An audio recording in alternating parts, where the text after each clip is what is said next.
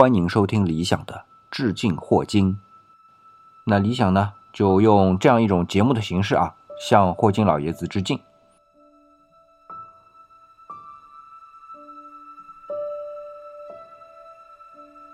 那上一期呢，其实是时间没控制好啊，聊着聊着呢，就只聊到了黑洞的时间，都还没有时间来说整体的宇宙的时间啊。嗯，所以这期呢，我们就继续上一期的话题啊，来聊整个宇宙的时间。好，爱因斯坦方程对于宇宙来说，它的时间是什么样子的？爱因斯坦的广义相对论既然是提出了质量。会引起时空弯折，时空弯折也就意味着一些所有的物质都会最终弯折到一个点上的可能性，对不对？都有被弯折到一个点的可能性。但是呢，爱因斯坦的广义相对论方程并没有说是过去弯折还是将来弯折，反正有质量了它就会弯折啊，就像他预言了黑洞的道理是一样的。那么问题是在根据我们另外的一些发现，比如说啊。艾德温·哈勃就是 Edwin Hubble，就理想的英文名字就是 Edwin。我就是因为理想特别崇敬这位爱德温·哈勃啊，他的一个观测，其实第一次发现，哎，好像所有的星系都在离我们远去，都有红移，很大的红移。所以呢，好像第一次想到，是不是我们的宇宙是在扩张的呀？这是一个点。那么第二个点呢，就是呃，理想在第一季啊。致敬霍金的第一季就讲到的彭齐亚斯和威尔逊，他们俩就是很偶然的机会发现了全宇宙广泛来说都有一个微波背景辐射。那么这个微波背景辐射，老实说啊，当时微波背景辐射的解释也是普林斯顿大学的来解释，但是他俩就先拿到了诺贝尔啊物理学奖，反正也很神奇吧。反正就是，呃，有了微波背景辐射之后啊，这两个概念结合在一起，那你说？现在，爱德温·哈勃发现说，全宇宙内所有的星系都相互在远离，而且快速的远离。那是不是反过来说，曾经是能够集中在一起过？而且又有一个全宇宙全方向的学术名词，叫做各项同性的微波背景辐射，就说明说，曾经很早以前有一次很热烈的能量释放，到今天不断的冷却了下来，只有二点七四个 K。也就是很低很低的温度了啊，呃，就已经降到微波这样的一个程度了。那么这两个结合在一起，就说明曾经有一次很大的爆炸。所以这两个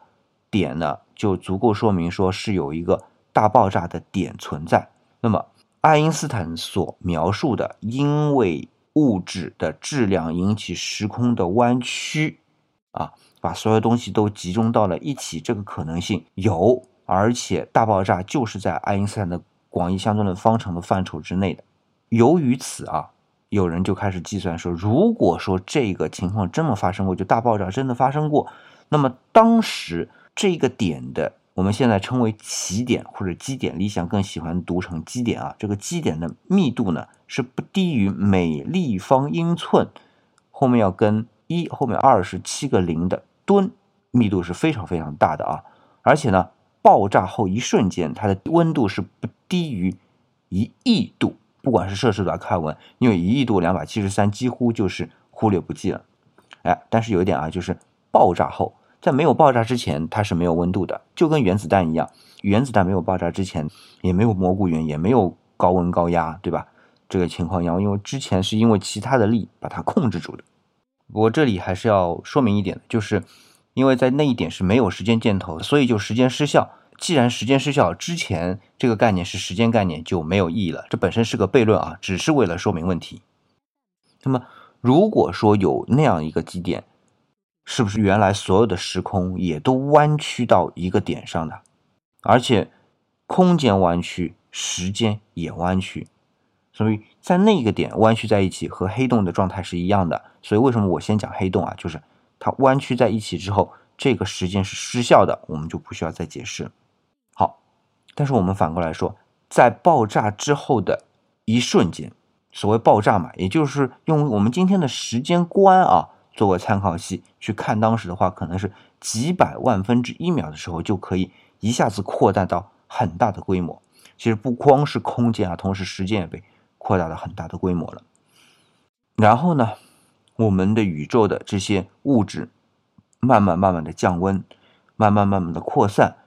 那我们这个时空的弯折就会越来越缓解，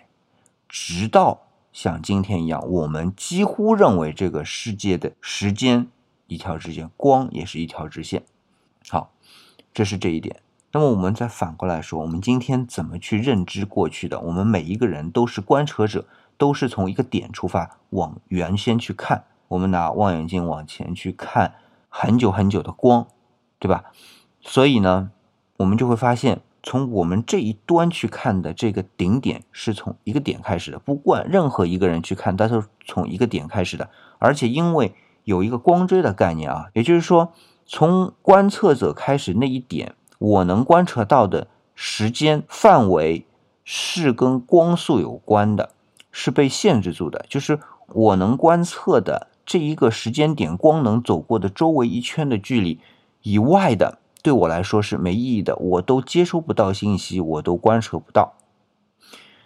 所以，随着时间的往前推，就往以前推，我能看到的位置。能接收的信息是越来越大的，有一个向四周扩散，在当然这是时空观啊，向时空四周扩散的这样一个锥体。那么这个锥体其实跟宇宙本身客观存在的边界不一致的，不匹配的。但是我越远，我往以前追溯的越远，好像就跟整个宇宙的范围就越接近，直到哪里是重合，直到一开始的那个点是重合的。好了，现在我们看到啊，一头是一个点。我们今天去观测又是另外一个点，那中间呢是被膨胀开的，而且在开始的那一个点一瞬间它是急剧膨胀的，所以我们会看到是一个什么呢？底部相对更平坦，但是到了一定程度又被弯曲到如今我们这样一条线的一个位置，就形成了一个像梨一样的，就是屁股是大大的，然后慢慢慢慢向上收，收到一个点这样的情况。所以霍金就据此啊去描述说，我们的时间呢是梨形的。那么到这儿呢，基本上啊，我把霍金老爷子写的第二章时间的形状的上半部分基本上表达完了。当然还搭着就是第一章相对论简史的后面一部分，比如说我们说的黑洞的解啊，比如说太初宇宙的这个密度啊、温度啊等等，这都是上一章相对论简史讲到的一些内容。但是呢。到这儿讲是讲完了，但是我要有一些补充啊，你可能是四点吧。第一点就是霍金和彭罗斯啊，罗杰·彭罗斯提出的这个黑洞是时间的终结啊，它是一个解。我刚才说了，是广义相对论方程的一个解，但是呢是一个普遍解。在这之前，前苏联的科学家啊，叶夫根尼·利夫西兹和艾萨克·阿拉尼科夫也验算过。也曾经试图找出过解，那么他们呢就找出了一个很特殊的特解，就是假设所有的东西都被重新安排过之后呢，是可以避免宇宙有开始的。这个解是正确的啊，我看到很多网络上没有去解过这个方程的人来说，说这个解是错的。其实这个解是有的，那么为啥呃我们今天很多的学界不认同这个解呢？是这样的，就是这个解是一个通解里边的特解，就当这个条件、当那个条件、当那个条件都是完美对称的时候，哎，可以说得出，当宇宙致密的时候，它不最终坍缩到一个点，而是说又重新能够因为一些简并力啊关系。重新就再扩展开来，这样呢就避免了时间有终结的一个点。既然是有终结被避免了，开始同样的道理也被避免了，对不对？但是就这些条件在通解上，霍金和罗杰斯把他们安排的这些条件啊都试过了，都不可能存在。就按照今天我们对于宇宙的观测是不可能存在，所以它的那个特解，它可能性是零。就是按我们现在宇宙的一些机制来看，它的可能性是零，并不代表它这个解是错的。就比如说，我们一元二次方程能解出两个解，这两个解都是正确的。但是按照实际情况来说，其中一个解，比如说某一道应用题，它某一个解它是不合理的，所以这个解会被抛弃。而利夫席兹和哈拉尼科夫呢，他解的这个解就是属于那个被抛弃的那个解，所以他们的这种解在学界是不被认同。原因在这儿，这就是为什么彭罗斯和霍金的这个解被学界认可，是因为它符合现在我们对于宇宙的一个观测。呃，但是我想说啊，就那个时候，利夫席兹和哈拉尼可夫在提出这个解的时候，霍金呢二十一岁，还刚刚在读博士啊，二十一岁读博士啊，可见霍金也很厉害。那么这个时候他就一直觉得不对，然后呢，当时啊。彭罗斯其实比霍金年纪大的，他已经在基点问题上面有所成就，当然他还没有最终得出一个解，有所成就，所以霍金就找到了彭罗斯一起去解这个解，就解出来了。所以你看啊，不管是彭罗斯还是霍金，他们数学能力很强的。因为我不止一次说过，就是这个偏微分方程，就是爱因斯坦这个偏微分方程是非常难解的，它是数学里边的一个很专门的一个分支，就是偏微分方程怎么去算它的解，这对数学来说是很难很难的事情。这就是为什么霍金老爷子是数学系的教习，哎，以前当然狄拉克也是啊，反正就是牛人啊，这点呢。理想一定要说明白的，这是第一个。那第二个呢，就是爱因斯坦本人，他实际上是不接受时间是有始有终的。就这个故事，可能大家都知道。然后，所以爱因斯坦就放了一个系数，叫宇宙常数，然后去抵消它这个方程当中会使得宇宙收缩的这种趋势。这个大家都。很熟悉了，理想也不想多说，然后还讲了一句很有名的话：我此生，呃，最大的错误就是在这个方程当中加上了一个宇宙常数。但是理想想说的是，就是因为这么个举动，大家会发现，其实我们今天的宇宙学的最基本的框架啊，就是爱因斯坦的广义相对论。所以可见广义相对论有多么的基础。当然，另外还有一个点就是。广义相对论当中的时间，它的方向是不确定的，就是是将来还是过去是不确定的，是因为质量存在，是存在这种趋势的情况，它是确定的。那么时间的方向是将来还是过去，这还真就是热力学要讨论的范围。那么咱这儿呢就不讨论了。还有第三个啊，这是理想的一个个人洞见。刚刚讲的这个熵增啊。就时间的方向是熵增，虽然我们今天不讨论，但是就我刚才说的广义相对论的那个时间，就宇宙大爆炸的这个时间啊，通常我们在科普文里面，或者说大家在做科普的时候，都说什么爆炸的一百万分之一秒的时候啊，十的负三十一次方分之一秒的时候，宇宙的温度是多少等等这些东西，这是以今天我们的时间观作为参考的。你想，如果说熵增是时间的方向，那么宇宙大爆炸就是从一个点，它的熵是零，一下子爆炸的时候，它的混乱度急剧增加，所以它的时间是跟这个急剧增加成正比的。所以它在它自己就时间或者熵增，在它自己来看，它并没有一个很快速的过程。或者说它就是这个过程，因为快速它本来已经是个时间了，它本来就是顺着这个熵增来发展的，所以时间，假如说它有意志，它不会觉得自己是变快了，它就是来描述熵增的过程的，熵增的程度的，所以不会有感觉到它自己变快了。也就是说，如果那时候有一个人他去观测，他不会觉得时间是像。放快动作一样的，因为他自己也在这个过程当中，所以我们物理学经常说的，它不是时间变慢，科学家们都会用一个词儿叫做钟慢效应，就是用一个钟，现在的我们常用的时空观作为基础，去和原来的那段时间的时空变换的中间的时间进行一个对照，去看它的效果，所以叫做。时钟效应，或者钟慢效应，或者曾经说钟快效应等等的这些东西。那么第四点啊，是霍金老爷子在书里讲到的。其实这对于他的，其实我觉得想等下一本的时候再去讲会更好。就啊，霍金老爷子那个大设计，呃，我如果有时间，我们第三期会讲的。但它的一个哲学观就是从经典力学或者我们常规的时间概念来说，康德的二律背反它是会存在的。我们先说一下什么是二律背反啊？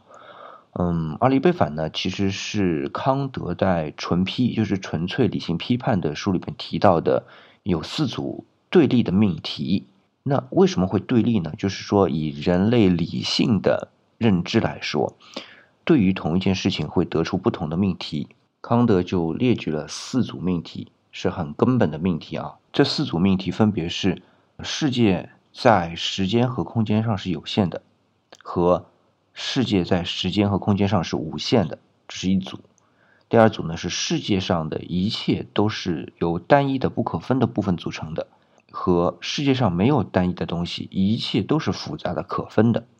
第三组呢是世界上存在有自由，相反的是世界上没有自由，一切都是必然的。那第四组就是存在着世界的最初原因，相反的是没有世界的最初原因。